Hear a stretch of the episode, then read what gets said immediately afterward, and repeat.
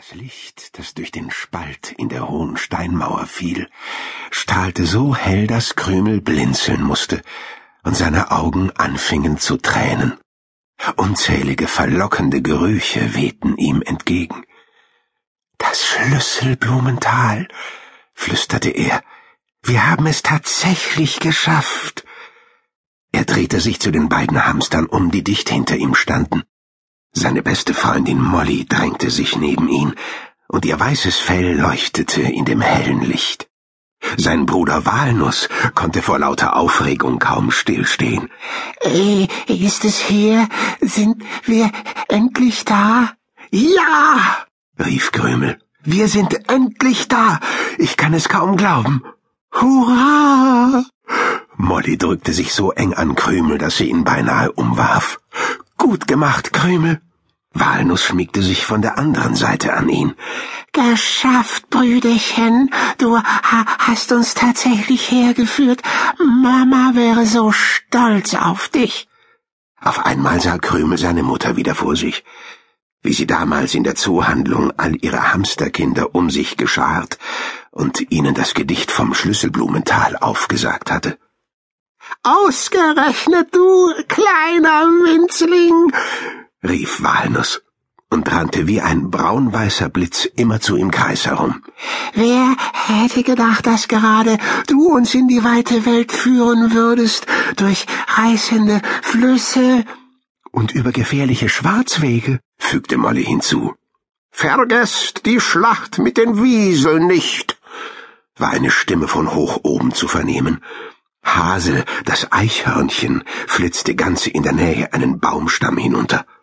Krümel schüttelte sich, um die unangenehme Erinnerung loszuwerden, und lief hinüber zu Hasel.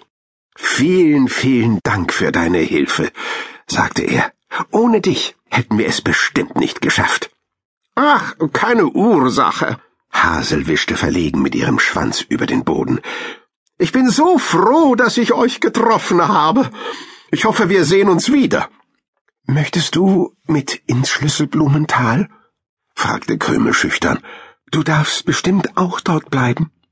Oh ja, rief Molly. B bitte komm mit, Hasel, sagte auch Walnuss.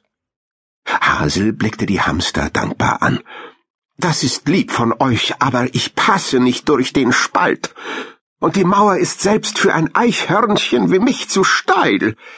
Ich laufe lieber zu meinem Vorrat zurück. Dann kann ich mich voll gefuttert in meinem Nest zusammenrollen, wenn die große Kälte kommt.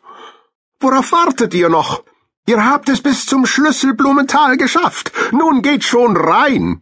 Nach der großen Kälte sehen wir uns wieder. Lebt wohl. Damit sprang sie auf, flitzte in die Baumkronen hinauf und verschwand im Wald. Zitternd vor Aufregung drehte Krümel sich zu Molly und Walnuss um. Seid ihr bereit? Die beiden nickten. Krümel atmete tief ein, ehe er sich geschwind durch den Spalt zwängte. Endlich würde er das Schlüsselblumental sehen. Es ist wunderbar, rief Krümel. Das Moos unter seinen Pfoten war weicher als alles, was er bisher gespürt hatte, und während Molly und Walnuss hinter ihm herkrochen, blickte Krümel sich in aller Ruhe um, bis die beiden schließlich neben ihm standen. Unglaublich, flüsterte Molly und rieb sich die Augen. Helles Licht fiel über eine riesige Rasenfläche, die direkt hinter dem Moos begann. Überall standen Bäume und Büsche, die von einem silbrigen Überzug bedeckt waren und nur so funkelten. Sprachlos betrachtete Krümel die Szenerie. Ringsum liefen Hamster über das Gras, einige allein, andere in kleinen Gruppen. Es waren so viele. Von überall her schienen sie zu kommen. Viele von ihnen trugen etwas im Maul, und sie sahen alle zufrieden aus. Hier sind ja überall Hamster, Molly blickte sich mit großen Augen um.